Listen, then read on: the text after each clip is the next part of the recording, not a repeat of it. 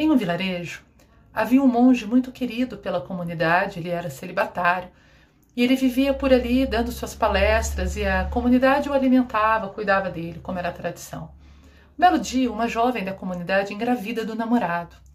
E ela, quando o neném vai nascer, ela fica com muito medo de contar para o pai, né? Ela enrola o pai para não, não dizer quem é o pai da criança, porque ela sabe que o pai vai acabar matando o namorado dela. Então ela inventa que o neném era do monge. O neném nasce, o avô da criança né, pega a criança no colo, chega no lugar onde o monge está dando sua palestra, entrega o neném no colo dele e fala: Você desonrou a minha família, agora carregue com você essa maldição. E o monge nada disso, ele apenas recolhe, né, acolhe aquela criança junto do peito. Toda a comunidade se revolta, começa a agredi-lo, né, eles se levantam, vão embora, jogam pedras. E ele passa alguns anos como um mendigo, né, solicitando ali, mendigando leite, alimento para aquela criança, porque ninguém quer ajudá-lo. Mas com o tempo, a jovem se arrepende e ela resolve contar para o pai quem era o verdadeiro namorado, quem era o verdadeiro pai da criança. Né? E quando ela faz isso, o homem fica desesperado né, de arrependimento.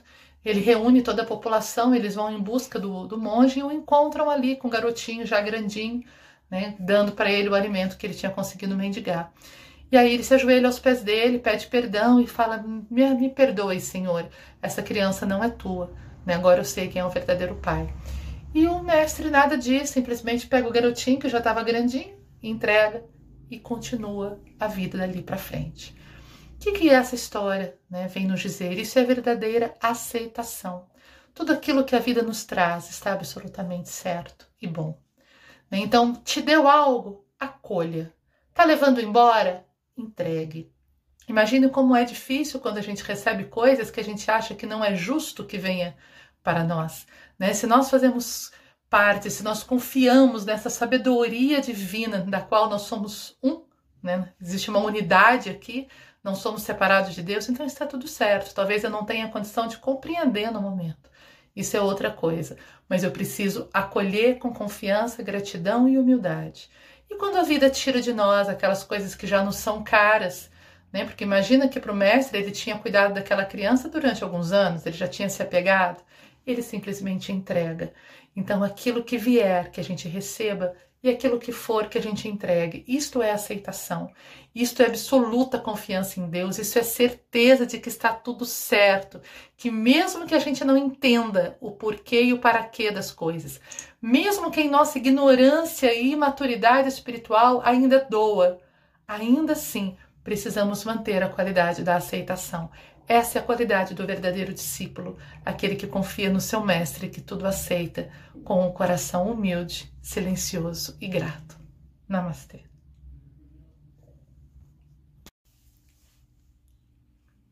Em uma região onde haviam muitas árvores que estavam sendo cortadas para serem transformadas, né, para a região ser transformada numa região agrícola, um mestre estava ali presente, assistindo né, todo aquele processo de desmatamento, e ele percebeu que, passado o tempo, todas as árvores haviam sido derrubadas, menos uma.